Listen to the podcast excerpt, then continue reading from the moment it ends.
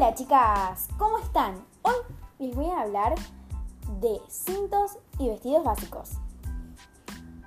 Cuando tenemos un vestido básico, es bueno un cinto grueso, grueso, grueso. Para así nos marca la figura muy, muy buena. Así que vamos a seguir con los tips. Si decimos un cinto grueso, ¿qué color puede ser el cinto?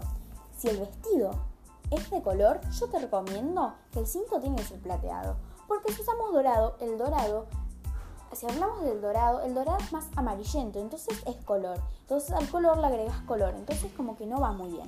Yo te recomiendo que sea plateado, porque el plateado al ser blanco es como algo más combinable, podríamos decir.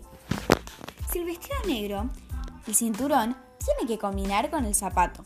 Si el zapato es dorado, el cinto que usas va a ser dorado. Si son plateados, plateados. Es bueno a veces combinar el color del cinto con el color de los zapatos. Es un muy buen accesorio el cinturón y más para un vestido básico. Si el vestido es blanco, el cinto tiene que ser dorado. Porque si el vestido es blanco, queda un poco raro que el cinto sea plateado. Podríamos agregarle un toque de color, al revés de lo que dijimos con, con vestidos de color, le tendremos que agregar un toque de color que en este caso va a ser el dorado. Entonces, chicas, ya tienen un buen buen tip. Exacto, cómo usar los cintos en un vestido básico. Y nos vemos en el próximo podcast de Hablemos de Moda. Bye.